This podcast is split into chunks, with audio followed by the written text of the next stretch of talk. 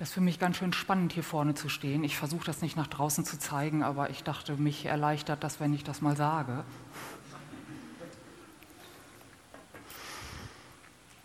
Ich habe überlegt, ähm, was der Titel meiner Predigt sein kann.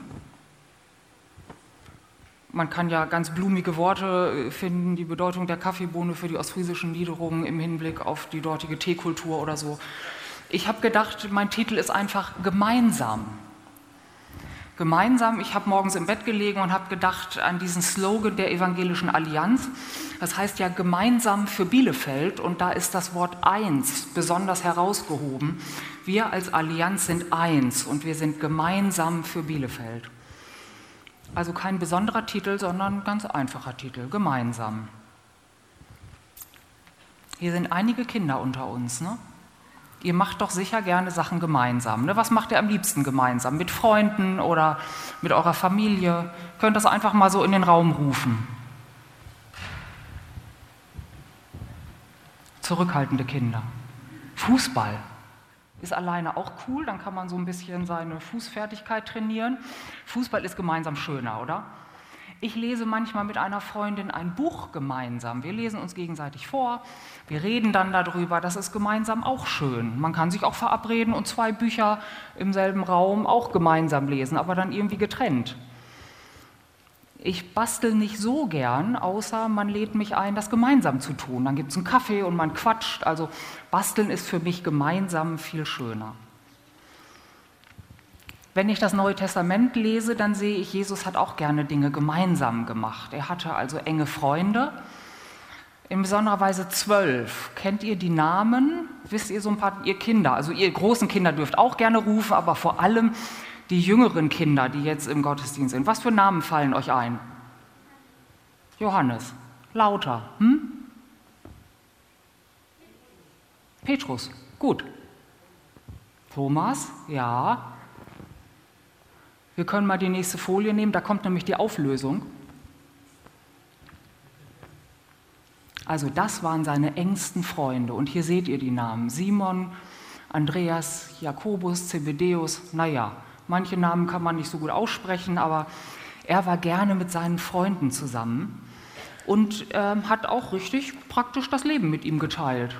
Vielleicht können wir das nächste Bild mal sehen. Da sehen wir, das ist aus einem Jesus-Film, dass Jesus mit seinen Freunden gerne isst. Auf dem nächsten Bild sehen wir, wenn er Durst hatte, ist er mit seinen Freunden auch zum Brunnen gerannt und hat, wir haben sich ein bisschen nass gespritzt, haben getrunken. Also Jesus und zwölf Leute, das sind 13. Hättet ihr Lust, in einer 13er WG zu wohnen? Hoffentlich dann nicht nur ein Badezimmer, äh, vielleicht drei oder vier Badezimmer, gemeinsame Küche, zusammen kochen. Ist das attraktiv oder? Nee, sind zu viele. Jesus hat auch gesagt, zwölf um mich herum ist ein bisschen zu viel für besondere Momente. Hatte er drei Jünger, die er sich besonders an Seite, seine Seite genommen hat, die in besonderen Situationen bei ihm sein konnten. Und das waren Petrus, Jakobus und Johannes. Es gibt hier eine Bibelstelle, da geht Jesus auf einen hohen Berg und nimmt eben mit sich Petrus, Jakobus und Johannes. Und weiter hinten im Matthäusevangelium nahm er mit sich Petrus und die zwei Söhne des Zebedeus, das sind wir, Jakobus und Johannes. Das heißt, er hatte unter den Zwölfen auch drei, die ihm ein Stück näher standen. Waren denn noch weitere Leute um ihn herum? Ihr dürft jetzt wieder laut reinrufen. Waren das nur die zwölf? Wer war noch da? Philippus? Zusätzlich zu den zwölf. Wisst ihr noch Leute? An einer Stelle schreibt die Bibel, dass noch Frauen bei ihm waren. Also einmal seine Mutter. Ähm, zu seiner Mutter gibt es eigentlich eine besondere Geschichte. Man denkt ja, Mütter sind, wie ist das mit euren Müttern? Sind die ernst und versuchen euch zu erziehen? Aber als Jesus das erste Wunder gemacht hat, da war es so, dass seine Mutter kam und sagte, Jesus, also ist kein Wein mehr da, mach doch mal ein bisschen Wein aus Wasser. Also seine Mutter ist zeitweilig auch mit ihm unterwegs gewesen und eben auch noch andere Frauen. Etliche Frauen, die er gesund gemacht hatte. Und hier sehen wir Maria, Magdalena, Johanna, Susanna und viele andere und die dienten mit ihrer Habe. Ihre Habe ist das, was sie haben, ne? also alles, was sie haben, damit haben sie gedient. Aber Jesus hatte nicht nur, Jesus muss unglaublich gesellig gewesen sein, er hatte nicht nur seine zwölf und weitere Frauen und irgendwo spricht die Bibel ja mal von 70 Jüngern, sondern es sind auch richtig viele. Ich denke, das kennen wir, wenn wir Jesus-Filme sehen, dass immer unglaublich viele Leute um ihn herum waren. Hier ist so eine Szene, was könnte das sein? Was kann in der Bibel da beschrieben sein? Ihr dürft wieder laut reinrufen. Irgendwas am Wasser? Hm?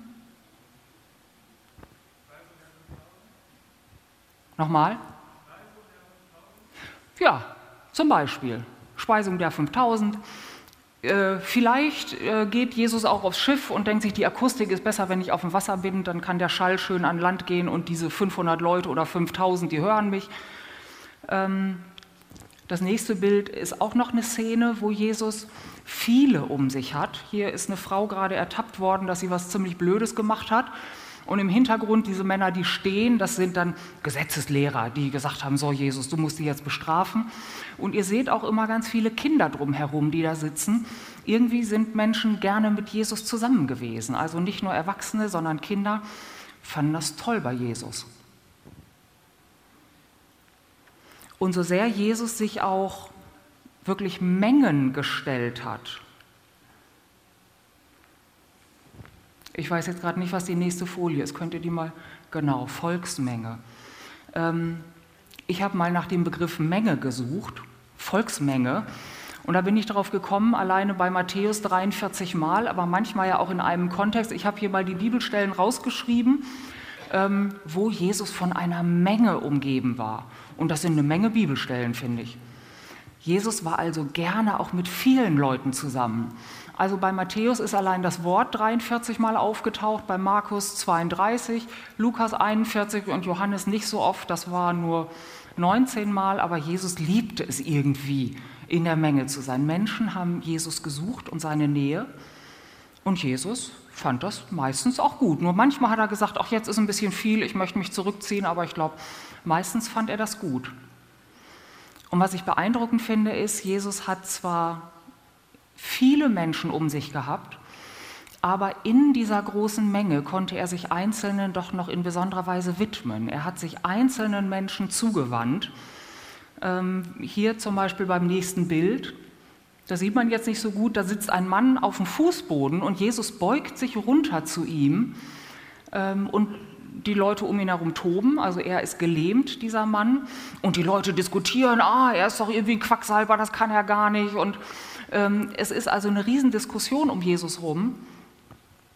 Und er kniet sich nieder und spricht diesen Mann an. Also er wendet sich auch in der Menge Einzelnen besonders zu, wie auch beim nächsten Bild, wo diese Frau, die ja diesen blöden Fehler gemacht hat und sie nun eigentlich gesteinigt werden sollte nach dem damaligen Recht. Jesus ist da ganz kreativ und hat ja, so ein bisschen so diese Meinung der Gesetzeslehre ausgehebelt und sagt, hier ist keiner, der dich verklagt und ich tue es auch nicht.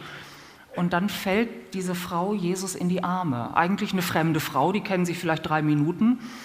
Jesus widmet sich also Einzelnen in besonderer Weise. Ich finde das ganz toll, die Evangelien zu lesen und zu sehen, wie Jesus also einmal seine drei hat, dann die zwölf, die Frauen, riesige Mengen und trotzdem sieht er den einzelnen Menschen. Wenn ich weiterlese, sehe ich aber auch, dass Jesus Probleme hatte. Also es war nicht immer nur schön für Jesus, mit Leuten umgeben zu sein. Äh, das klingt manchmal so, ach Jesus heilt und alle sind gern mit ihm zusammen. Aber es gibt auch Situationen, wo kann man das sagen, dass Jesus als Gott oder er war ja wahrer Mensch, er ist, glaube ich, auch manchmal richtig an seine Grenzen gekommen. Ähm, an einer Stelle oder eigentlich in, in drei Evangelien spricht er seine Jünger an, du ungläubiges und verkehrtes Geschlecht. Also eigentlich haben sie gedacht, ähm, dass sie auch mal einen Dämon austreiben können oder so. Und da sagt er dann, oh du ungläubiges und verkehrtes Geschlecht, wie lange muss ich euch ertragen? Für Jesus war Gemeinschaft Teil seines Lebens, aber es war nicht einfach. Ich finde, ertragen ist schon vom Begriff her eine Hausnummer. Und drei Evangelisten fanden das wichtig zu sagen, nur Johannes nicht. Es gibt noch eine andere Bibelstelle, die ich noch beeindruckender finde. Das ist auch wieder eine Situation, wo Jesus die drei, also Petrus, Jakobus und Johannes, mit sich genommen hat. Und zwar war das kurz vor seiner Kreuzigung. Er zieht sich also zurück, erstmal mit den Zwölfen und äh, dann, äh, also er kam mit den Zwölfen in einen Garten und er nahm Petrus und die zwei Söhne des Zebedeus mit sich und fing an zu trauern und zu zagen. Also Jesus hatte richtig ja, einen Todeskampf. In manchen Evangelien steht, er hat Blut und Wasser geschwitzt. Er hatte einen Todeskampf und er sprach dann zu den dreien, meine Seele ist betrübt bis an den Tod. Bleibt hier und wacht mit mir. Ähm, Jesus hat sich in die Karten gucken lassen. Er war nicht nur der Rabbi, dem Mengen folgten. Manchmal hat er gesagt, oh, wie lange muss ich euch ertragen? Und hier sagt er, meine Seele ist betrübt bis in den Tod. Und das, was ich hier wirklich schlimm finde, ist, dass er gebetet hat und er kam zu seinen Jüngern zurück und fand sie schlafend und sprach zu Petrus, konntet ihr denn nicht eine Stunde mit mir wachen? Sind seine engsten Freunde und er bittet sie. Also das ist nicht so, naja, ich vergesse auch meinen Geburtstag oder irgendeine Sache, da erinnere ich mich nicht dran. Er bereitet seine Jünger darauf vor, dass es schwierig wird und hier bittet er sie, bleibt wach mit mir. Und sie schlafen ein. Und das passiert nicht nur einmal, das passiert dreimal in der Situation, wo Jesus wirklich den größten Kampf seines Lebens, denke ich, kämpft. Er sagt, Vater, wenn dieser Kelch an mir vorübergehen kann, dann soll so sein, aber dein Wille geschehe. Also Jesus war an dieser Stelle ganz Mensch und war zu Tode betrübt und in Not. Und was machen seine engsten drei Freunde? Ja, die pennen mal, ne? machen Nickerchen. Und mich wundert es, dass Jesus dann nicht sagt, was für eine Gurkentruppe, jetzt auf die letzten Meter suche ich mir andere Leute. Es gibt doch sicherlich Leute, die wacher sind, die mehr mit mir gehen, nicht diese Penntüten, diese Leute, die es nicht schaffen, in der höchsten Not mit mir zu wachen. Jesus hält an ihnen fest. Enttäuschung, Verletzung in tiefster Not hindern ihn nicht daran, seine Freunde weiter seine Freunde zu nennen und den Weg weiterzugehen.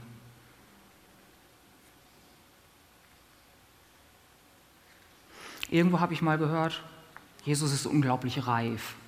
Also mit so einem reifen Charakter hält er einiges aus. Ich glaube, so muss das sein. Jesus muss unglaublich reif sein, auch in Beziehungen, dass er nicht sagt, pff, ich schieße euch in den Wind, wir, wir gehen weiter, wir machen das bis zum Ende. So, wenn wir Jesus mal hinter uns lassen in der Apostelgeschichte, gibt es auch ähm, ja, Beschreibungen darüber, wie die Leute zusammen gewesen sind. Sie blieben beständig in der Lehre der Apostel und in der Gemeinschaft und im Brotbrechen und im Gebet. Beständig, was heißt das? Das steht also weiter unten. Hier, äh, zunächst noch alle, aber die gläubig geworden waren, waren beieinander und hatten alle Dinge gemeinsam. Sie verkauften Güter und Habe und teilten sie aus unter alle, je nachdem es einer nötig hatte. Ich finde, das ist schon ein Ding. Und dann steht hier, sie waren täglich, täglich einmütig beieinander im Tempel, brachen das Brot, also im Tempel, und hier und da in den Häusern hielten die Mahlzeiten mit Freude, lauterem Herzen, lobten Gott und fanden Wohlgefallen, Wohlwollen beim ganzen Volk. Wir hatten ja schon von den Frauen gehört, die unterstützen Jesus oder die Jünger mit ihrer Habe. Und hier steht das auch nochmal, sie verkauften Güter und Habe. Die hatten, also zu Neudeutsch, die hatten ein Konto. Alles ist auf dieses Konto gegangen und jeder hatte so eine Sparkassenkarte, so eine Geldkarte und konnte sich da was nehmen. Ich weiß nicht, wer von euch Kindern regelmäßig Taschengeld kriegt. Es gibt ja so unterschiedliche Konzepte, wöchentlich oder vielleicht dann, wenn Bedarf ist, wenn man mal mit Freunden ins Kino gehen will. Könnt ihr euch vorstellen, euer Taschengeld zu teilen? Ihr habt vielleicht, ich weiß gar nicht, wie das heute so ist, fünf Euro die Woche. Und dann sagt ein Freund, ah, ich wollte eigentlich so gern, also ich brauche mal eine Cola und eine Chipstüte, gibst du mir dein Geld? Habe teilen, Taschengeld teilen. Oder für manche Kinder ist das schwierig vielleicht, Spielsachen zu teilen. Wir haben es schon über, du hast nicht knuddeln gesagt, sondern was war dein Wort? Knuffeln. Habt ihr Knuffeltiere? Habt ihr so gute Freunde, dass ihr eure Knuffeltiere teilt? Hier, kannst auch mal mit meinem Knuffeltier knuffeln. Also alles zu teilen ist schon ein bisschen herausfordernd. Das war mal ein kleiner Einblick, was ich so in der Bibel gefunden habe, wie Jesus Gemeinschaft gelebt hat und wie in der Apostelgeschichte die Jünger nach Jesus Gemeinschaft gelebt haben. Und ich möchte jetzt gerne einige Leute hier aus der Gemeinde zu Wort kommen lassen. Ähm, ich habe nämlich ganz viel geredet im Vorfeld, habe viel gehört und mich ausgetauscht mit Leuten und wollte jetzt erstmal Fride und Smilla hier nach vorne bitten.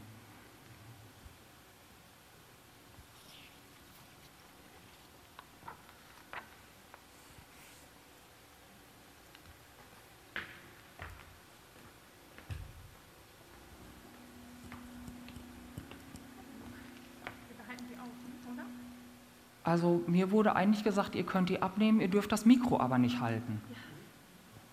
Ja. Ähm, ist okay, wenn ich dich Fride nenne. Alle kennen dich eh unter Fride, oder? Ähm, ich finde, Fride, du wohnst interessant. Das ist ja auch sowas von gemeinsam leben. Ähm, wie kommt das, dass du gemeinsam lebst? Das liegt daran, dass wir vor ein paar Jahren angefangen haben, ein Haus zu suchen äh, mit meinen Schwiegereltern zusammen. Und das äh, ist dann noch etwas größer geworden, sodass wir nicht nur zu viert ein Haus gefunden haben, sondern auf einem Hof äh, letztendlich gelandet sind, auf dem nochmal zwei Parteien leben, sodass wir mit vier Parteien jetzt da wohnen. Genau. Mhm. Ja. Das ist ja interessant mit vier Parteien. Wie viel Kontakt habt ihr so untereinander? Also ja, es gibt ähm, so lockeren Kontakt. Also wir wohnen, ähm, die Eltern meines Mannes eben wohnen genau nebenan in einem sehr langen Haus, äh, wo die Kinder sich auch oder wir uns auch durch so eine Glasscheibe sogar mal sehen können. auch sehr interessant. Ähm, die, ihr Kinderlauf ziemlich frei, glaube ich, hin und her. Man klingelt natürlich vorher, man klopft mal, guckt vorsichtig in die Tür und so machen wir es bei den Schwiegereltern häufig und bei den Nachbarn auch eigentlich recht häufig. Ne? Mal äh, an die Glastür klopfen, hey, können wir reinkommen? Und ja, dann gibt es einen festen Kontakt, ähm, einmal im Quartal ein Hoftreffen, wo auch ähm, ja, Dinge zur Sprache kommen wie äh, Unkraut vernichten, ähm, erneuerbare Energien, äh, mein Werkzeug verschwindet immer, wer hat den Besen, alles, was so anfällt.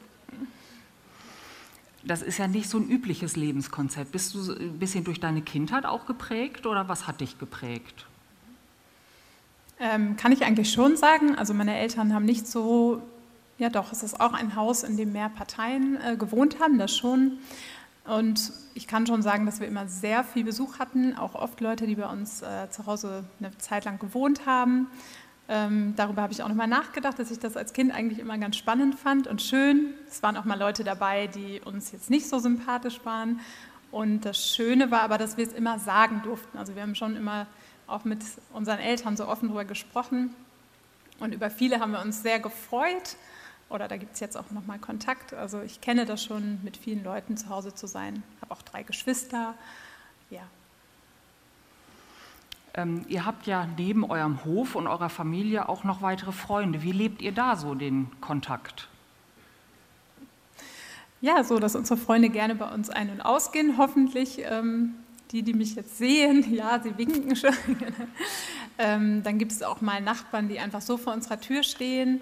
Und ja, das hört sich jetzt alles so ein bisschen happy-clappy an. Also ich kann auch sagen, dass das manchmal auch anstrengend ist, ähm, wenn man sich vielleicht Sonntagabend aufs Sofa gesetzt hat und niemand mehr sehen möchte und dann ja, aber jemand klingelt und noch Hilfe braucht und ähm, man irgendwie so ein bisschen damit, also da musste ich mich dran gewöhnen, es sind jetzt bald fünf Jahre, dass wir da so leben, ähm, dass es eben immer sein kann, dass mal jemand reinkommt ähm, und dass wir nicht mehr alleine sind. Und da gewöhnt man sich ein bisschen dran oder lernt auch, sich abzugrenzen oder mal zu sagen, ähm, das darf auch jeder dort.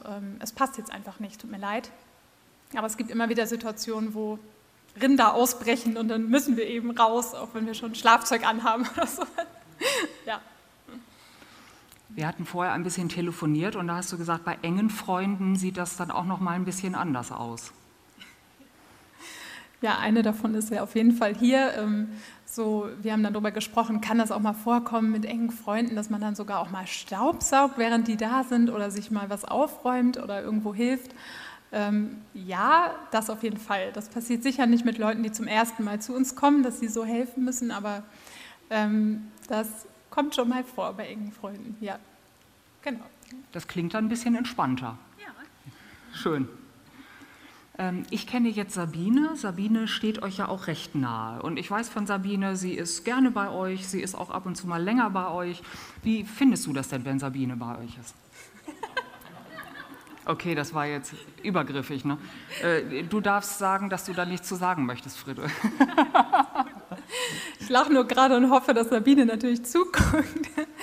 Ähm, genau, wir haben ja gerade mit Sabine, würde ich sagen, auch eine kleine Corona-Pause, aber ansonsten, ähm, genau, fährt sie dann vor mit ihrem Auto. Ähm, sie liebt Flohmarkt zu machen, sie hat dann irgendwas für die Kinder dabei, bringt auf jeden Fall immer eine Menge Leben mit. Wer sie kennt, weiß das.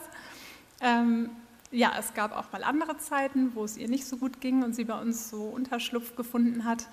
Und dann kann sich das auch mal anders gestalten. Ja? Also wenn man jemand zu Hause hat, dem es nicht gut geht, ähm, wo man das Gefühl hat, so wie viel muss ich mich auch kümmern, helfen, äh, was kann ich geben für die Person. Man hat aber nebenbei eben seine Familie, Haushalt, Arbeit. Ja, kommt man auch an seine Grenzen. Smilla, deine Mutter hat gerade gesagt, früher als sie Kind war, war das Haus offen und es war Besuch da und es war meistens schön, aber manchmal auch nicht schön. Wie ist das für dich denn, wenn bei euch Besuch ist? Also meistens finde ich das eigentlich äh, ganz schön, weil dann, dann kann man halt mit dem Besuch auch was machen und so. Ähm, und nur selten, wenn ich zum Beispiel noch was für die Schule zu tun habe oder so, dann dann sind die da und dann kann ich nicht mitmachen oder so und dann ist das halt ein bisschen doof. Aber sonst ist es schön. Wie findest du das, wenn Sabine bei euch ist? Sie ist ja nun tatsächlich lebendig und kreativ. Ist das für dich eher nervig oder kriegst du Anregungen von ihr? Wie findest du das? Ähm, ich finde immer schön, wenn sie kommt, weil, ähm, weil ja, wir sind dann halt meistens alle unten zusammen und so und dann reden wir und dann bringt sie manchmal auch noch irgendwelche Sachen mit, so zum Beispiel letztens hat sie einen Hund mitgebracht auch einmal und ja, das ist auch sehr schön. Mhm. Du hast ja sicherlich auch mal Freundinnen zu Besuch, äh, die vielleicht über Nacht bleiben oder bist du manchmal bei Freundinnen unterwegs? Wie ist das dann für dich? Ähm, das ist auch immer sehr schön, weil man kann sich halt dann mit denen treffen, unterhalten und Sachen zusammen machen und ja. Und wenn ihr übernachtet, seht ihr euch auch mal mit Wuschelhahn und im Schlafanzug?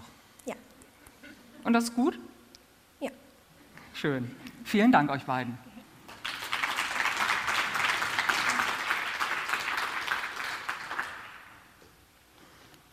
Ich habe auch noch zwei andere gebeten, ob ich sie interviewen kann. Das sind Katharina und Sissy.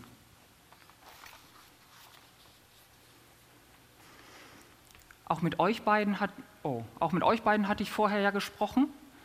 Ähm, Katharina, ich möchte dich gerne fragen, du warst relativ lange Single, bis du deinen Mann kennengelernt hast. Wie hast du in der Zeit Beziehungen gelebt? Äh, ich bin ziemlich extrovertiert und so sahen meine Beziehungen aus. Ähm, ich habe zum Beispiel in einer WG gewohnt, schon mit 18 Jahren und sogar meine WG-Mitgenossen haben gefragt, ach, bist du auch mal da? Also ich war entweder unterwegs oder wir hatten Freunde bei uns. Also ich, es ist so mein, mein Typus halt. Ähm, deine Freunde, äh, was waren das so für Leute? Kanntest du die aus der Gemeinde oder wer war das? Also ich habe mich mit 18 Jahren bekehrt und habe dann, äh, äh, außer dass ich sehr viel Sport gemacht habe, habe ich dann auch Freunde aus der Gemeinde gehabt und ähm, ja, habe dadurch ähm, sehr viele unterschiedliche Kontakte gehabt, aber natürlich auch sehr intensiv in der Gemeinde. Mhm. Ähm, ihr seid ja einige Jahre in der Türkei gewesen und habt da ein sehr offenes Haus gelebt.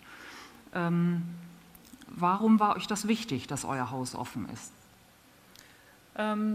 Also wir haben ziemlich schnell gelernt, dass die türkische Kultur einfach so ist. Man, äh, man besucht sie sehr viel, man, äh, man empfängt auch sehr viel Besuch.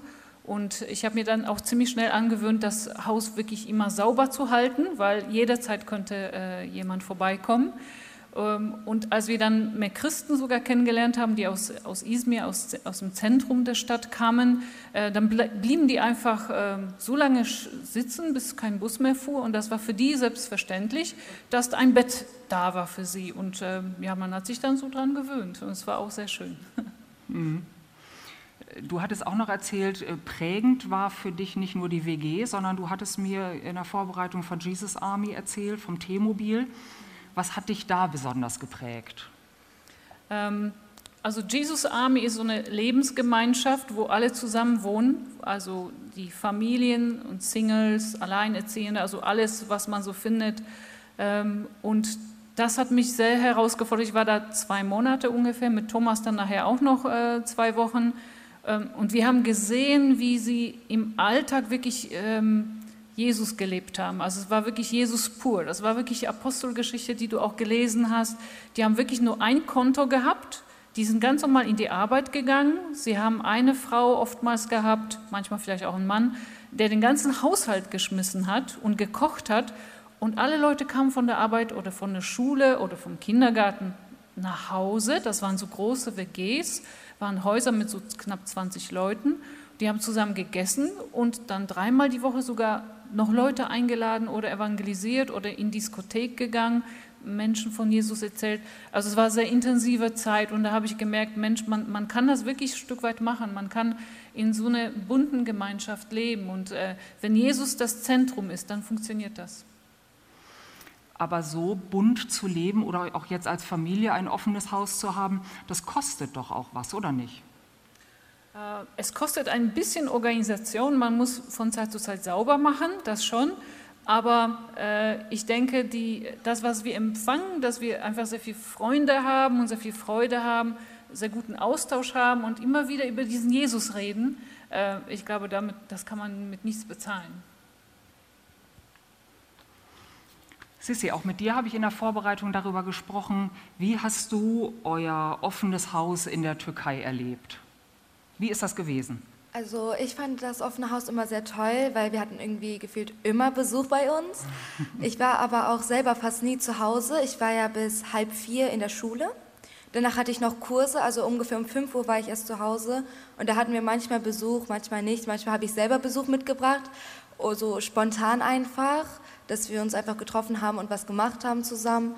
Aber ja, sonst fand ich es ganz toll. Sie haben halt immer beim Putzen geholfen. Wenn meine Eltern mal keine Zeit hatten, dann haben sie auch mal gekocht und so. Sie haben uns halt sehr viel ausgeholfen auch. Mhm. Also du fandst das toll. Du hast ja äh, zwei Schwestern. Weißt du, wie die das gefunden haben mit so vielen Leuten im Haus? Die fanden das nicht so toll, also nicht so toll wie ich. Die haben halt ein bisschen immer gemeckert, sie haben gesagt, nein, das möchte ich nicht, aber sie haben sich danach doch zurückgezogen nur. Die haben sich dann ins Zimmer eingeschlossen und haben gelesen oder eine Serie geguckt oder sowas. Also wirklich toll fanden sie es nicht. Gut, dann bedanke ich mich auch bei euch beiden.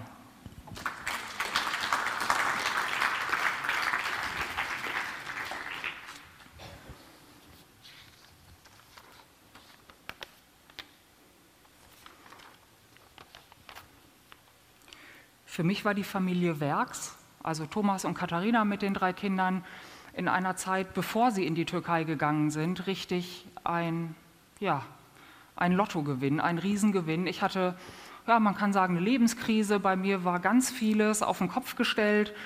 Ich habe auch irgendwie in dieser Krise angefangen, Beziehungen neu zu überdenken und zu reflektieren. Und dann hat Gott mir so ein Geschenk gemacht. Ähm, ich habe euch kennengelernt, da war Sissy in deinem Bauch, Katharina, also ein Vierteljahr vor der Geburt. Und dann konnte ich euch als Familie im Prinzip begleiten, bis ihr wirklich ausgewandert seid. Und das war für mich eine ganz besondere Zeit.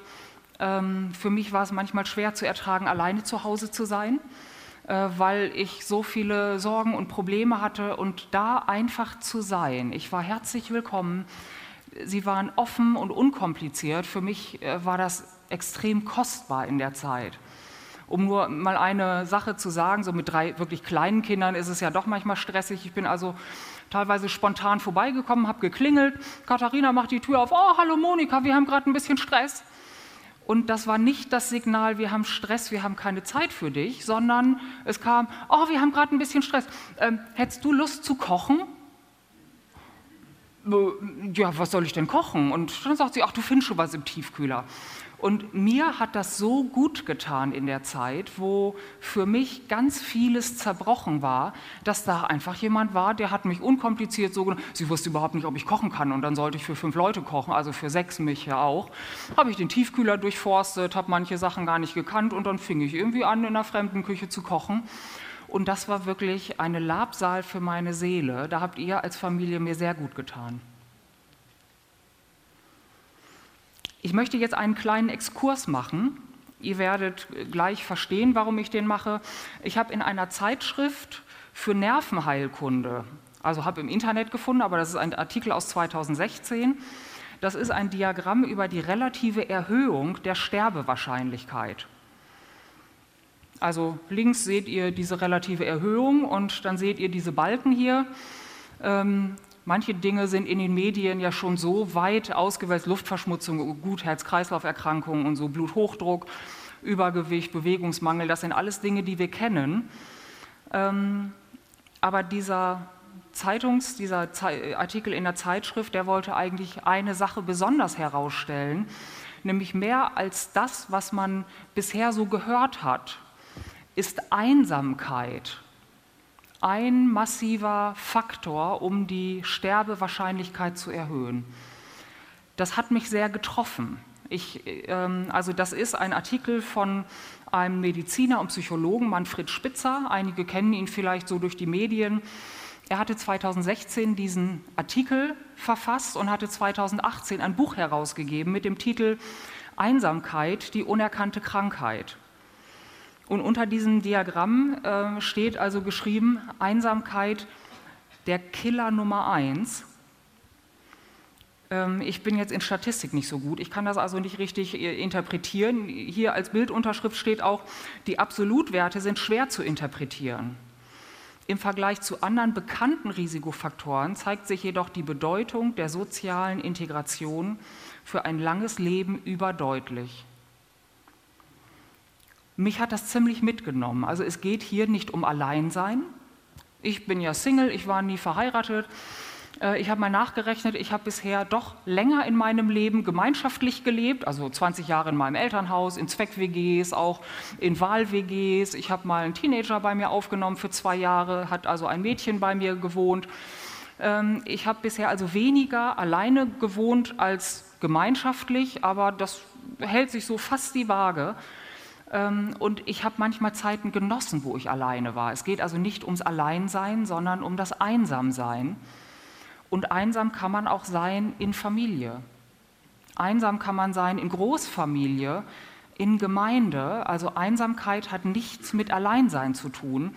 Insofern betrifft es auch nicht nur diejenigen, die alleine leben, sondern es betrifft eigentlich die gesamte Gesellschaft. Einsamkeit, der Killer Nummer eins. Ich habe dieses Buch von Manfred Spitzer gelesen. Das war ein bisschen eine Herausforderung. Der ist Mediziner und liebt Statistik und so. Da sind also ganz viele Statistiken. Ich habe dann lieber dieses Buch gelesen. Zu viel allein ist ungesund. Hier ist der Untertitel Wege zu tragenden Beziehungen. Das ist geschrieben von einer Irene Wittmer-Huber. Und hier steht, sie wohnt im Gemeinschaftshaus Moosrhein. Wer mal nachgucken will, kann auf der Internetseite auch ein bisschen lesen. Ähm, sie leben mit 40 Leuten in 13 Wohneinheiten. Das ist ein ehemaliges Diakonissenhaus. Sie hat also Familie, die Kinder sind inzwischen groß, ich weiß nicht, vier oder fünf erwachsene Kinder. Und sie hat mit ihrer Familie immer irgendwie gemeinschaftlich gelebt. Und dies ist eben auch ein gemeinschaftlicher Lebensort oder Wohnort. Sie schreibt selber, es soll ein heilsamer Lebensraum sein. Es können also auch Menschen dahin kommen, die ein bisschen eine gebrochene, äh, einen gebrochenen Lebensweg haben und da einfach in dem gemeinsamen Erleben Heilung finden. Sie schreibt in ihrem Buch von einem Dorf in den USA, 1600 Leute. In den 50er Jahren äh, hat der Dorfarzt äh, herausgefunden, man hat signifikant weniger Herzinfarkte als in anderen Dörfern der USA. Er hat das natürlich auf Kongressen sofort mit seinen Medizinkollegen geteilt und das war total spannend. Wie kommt das? Man hat die Leute genauer angeguckt, hat dann gefunden, sie war dem Leben sehr zugetan, haben gerne fettig gegessen, haben auch gern ein Glas Rotwein getrunken und waren total gesellig. Also Übergewicht war auch eher so an der Tagesordnung und sie hatten signifikant weniger Herzinfarkte. Irgendwann sind die ganzen Mediziner darauf gekommen, ähm, das liegt daran, weil die so gesellig sind. 1600 Leute, 22 Vereine. Die Leute waren enorm gesellig und haben einfach ähm, miteinander gelebt. Also einmal, äh, das waren übrigens Leute, die alle aus Italien kamen, also mit Migrationshintergrund. Und wir wissen ja, die Mittelmeeranrainer sind geselliger als wir Deutschen. Ähm, also das war richtig ein geselliges Dorf. Das ganze Dorf war irgendwie miteinander verbunden in Vereinen, abends auf der Straße, wenn es warm war, gemeinsam essen. Und das hörte irgendwann auf. Das heißt, der Mediziner hat festgestellt, hm, ich hatte bisher, was weiß ich, drei Herzinfarkte im Jahr, jetzt habe ich doch auch 20 wie die Nachbardörfer. Ähm, und er hat geguckt und hat gefunden, es, der gesellschaftliche Wandel hat auch vor diesem Dorf nicht Halt gemacht. Wohlstand ist eingezogen. Das heißt, Leute waren außerhalb des Dorfes berufstätig, haben mehr Geld verdient, haben größere Autos gefahren, haben bessere Kleidung getragen, konnten sich mehr leisten und dieses schlichte, gesellige Zusammensein. Das war nicht mehr attraktiv. Man hat jetzt Hobbys gehabt, die mehr Geld gekostet haben. Also diese gesunde, heilsame Struktur dieses Dorfes, dieses gemeinsame Leben, das zerbrach und damit stiegen die Krankheiten. In einer amerikanischen Zeitung hieß es dann, das Wunder von Roseto ist vorbei. In dem Fall durch den Wohlstand.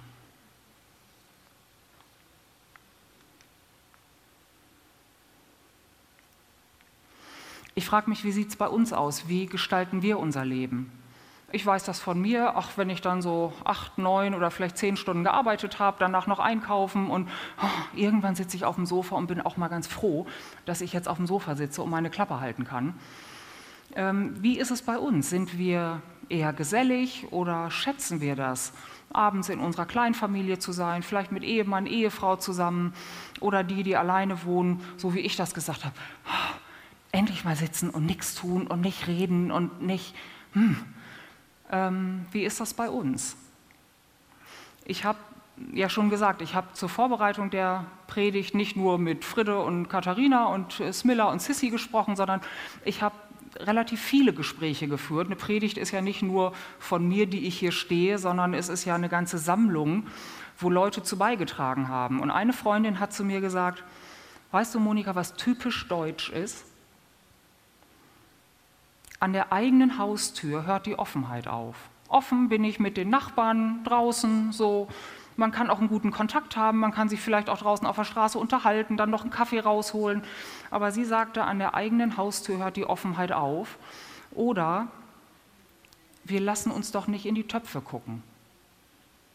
Ich denke, das ist ein Begriff, den, den kenne ich. Ich weiß nicht, ob das wirklich ein bekanntes Sprichwort ist, aber ich kenne das. Wir lassen uns nicht in die Töpfe gucken. Es gibt also Dinge, wo wir sagen, nö, das bleibt bei mir, vielleicht bei meinem Ehemann, meiner Ehefrau.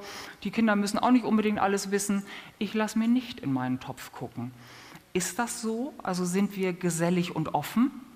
Ich erlebe das häufiger bei Leuten, die ja, Kontakt zum Ausland haben, vielleicht ausländische Wurzeln. Mittelmeeranrainer sind für mich immer eher so ein geselliges Völkchen. Ich kenne da einige und ja, bei denen kann ich auch stundenlang abhängen und selber in die Küche gehen und noch einen Tee kochen und so. Das ist, finde ich, immer ganz entspannt gesellig, da fühle ich mich wohl. Für mich stellt sich die Frage, wenn wir Jesus angucken im Neuen Testament, was können wir von ihm lernen? Was ist kulturell? Was ist vielleicht durch den Charakter bedingt? Oder wie in diesem italienischen Dorf in den USA, was ist auch durch den Wohlstand bedingt, dass wir uns Dinge leisten können, dass wir Freude haben an einem extra großen Fernseher mit, ich habe ja lange Jahre keinen Fernseher gehabt, ich weiß gar nicht, was es da alles so für Möglichkeiten gibt. Ähm, geht es wirklich mehr um Kultur, Charakter, Wohlstand? Oder kann es sein, gibt es einen Lebensstil als Jünger Jesu? Ist das kulturell bedingt, dass wir Deutschen, so typisch deutsch, sagen, ich lasse mir doch nicht in meine Töpfe gucken? Oder gibt es einen Lebensstil,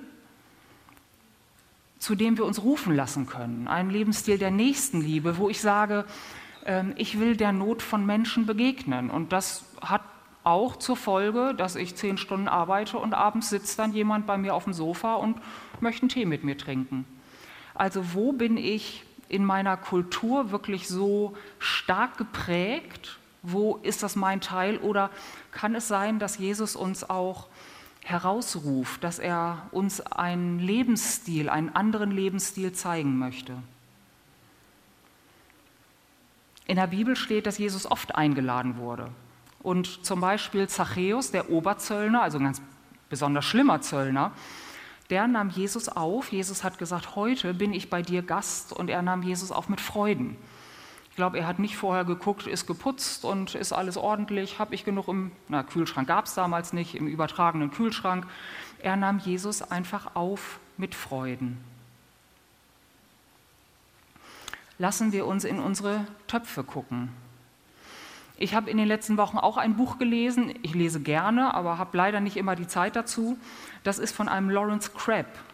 Das Buch heißt Soul Talk und der Untertitel ist, wie tiefere Beziehungen entstehen können.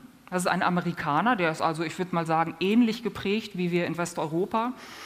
Und er stellt die These auf, die meisten Menschen verbergen ihre Seele vor den Blicken anderer und versuchen verzweifelt zu ignorieren, dass ihnen was fehlt was sie sich selbst nicht geben können. Ist ein komplizierter Satz, ich lese den nochmal. Die meisten Menschen verbergen ihre Seele vor den Blicken anderer und versuchen verzweifelt zu ignorieren, dass ihnen was fehlt, was sie sich selbst nicht geben können. Gemeinsam Zeit verbringen, den Alltag teilen, kann es sein, dass Jesus uns wirklich so vehement, so intensiv in Gemeinschaft ruft, dass er das mit seinem Leben uns als Vorbild gibt, dass wir darüber nachdenken, was ist bei uns Kultur und wo brechen wir ein Stück mit unserer Kultur. Letztendlich ist ja nicht alles, ähm, was wir als deutsche Kultur nehmen, ist ja nicht so, dass wir es annehmen wollen. Es gibt Thema Sexualität. Wollen wir als Gemeinde uns dem, der Kultur in Deutschland anpassen oder was Bildung, äh, Bildungsstand oder so angeht? Jesus geht an die Hecken und Zäune. Kann es sein, dass Jesus uns herausruft, dass er uns auffordert, ein Stück mit unserer Kultur zu brechen, mit dem, wie wir gesellschaftlich geprägt sind? Wir setzen uns ja schon auseinander. Nicht alles, was die Gesellschaft, also unsere kulturelle Prägung uns bietet, nehmen wir an. Wie ist das mit der Geselligkeit?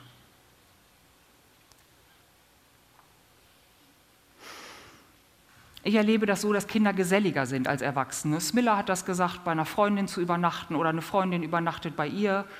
Ich denke, auch Jugendliche tun sich leichter. Die pennen noch auf Isomatten in einer großen Sporthalle mit 50 Leuten.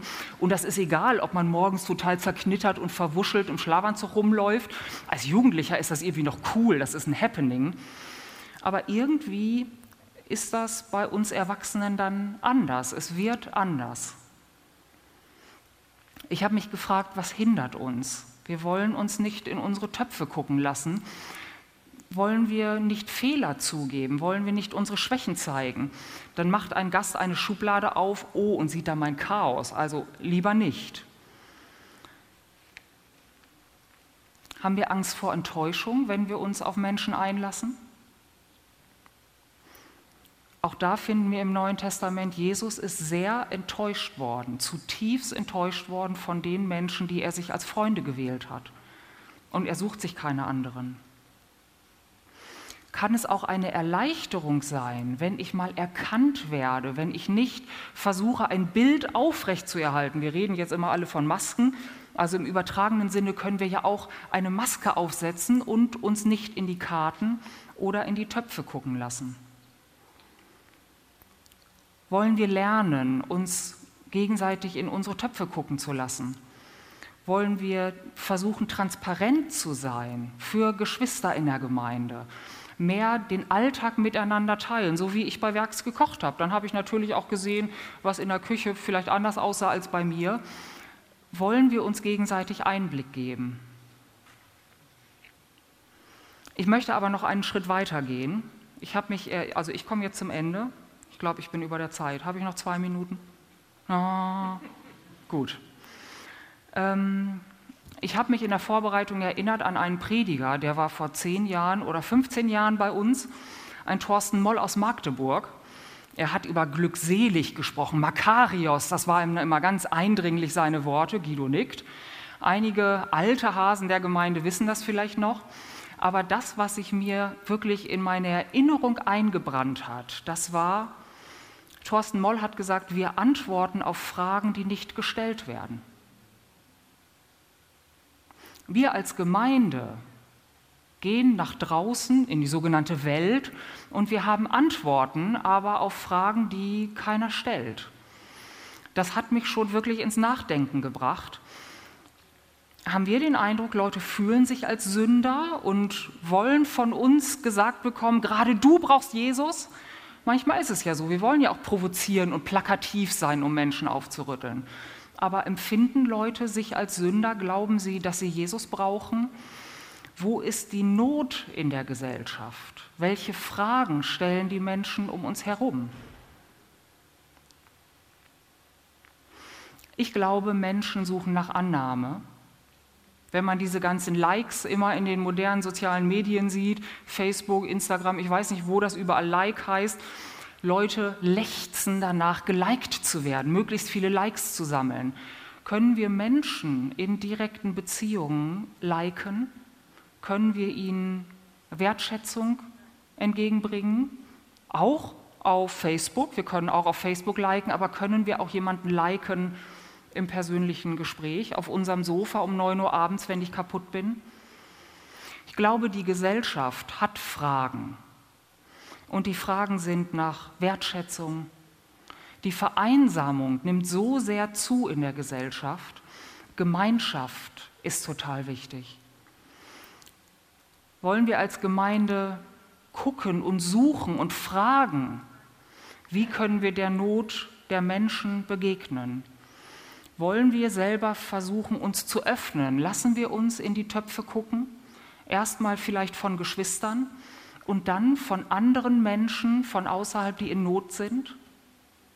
Ist das typisch deutsch, dass wir sagen, wir lassen uns nicht in die Töpfe gucken?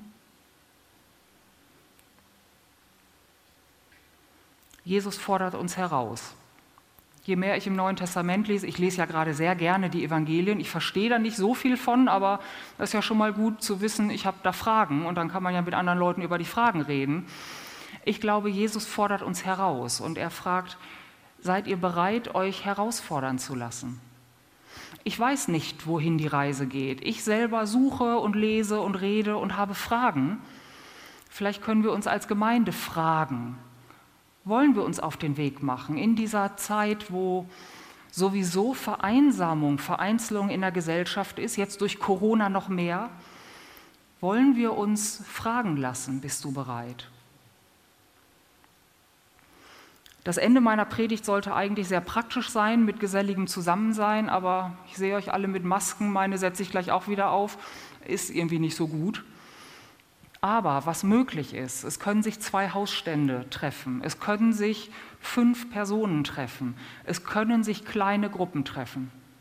Unsere Ältesten haben jedenfalls an diejenigen, die in Verantwortung sind in der Gemeinde, die Kleingruppen leiten, eine E-Mail geschrieben und haben gesagt, na, ist jetzt ja schwierig mit Zellgruppe, die Wohnzimmer sind ja nicht so groß, dass zehn Leute mit Abstand sich treffen können. Trefft euch doch in Minigruppen, seid doch kreativ und guckt, wie ihr euch begegnen könnt und das möchte ich aufgreifen. Lasst uns doch kreativ sein und Gott fragen, wen legst du mir aufs Herz? Mit wem soll ich jetzt in dieser Zeit Kontakt haben als kleine Minigruppe, vielleicht innerhalb der Zellgruppe, wo eine Not ist oder irgendwo im Freundeskreis, im Kollegenkreis, kann ich, möchte ich mir von Gott aufs Herz legen lassen, Menschen, die in Not sind und dann sagen, hier öffne ich mich. Ich denke, im kleinen Kreis fällt es uns typisch Deutschen auch leichter zu sagen, ja, wir lassen uns in die Töpfe gucken.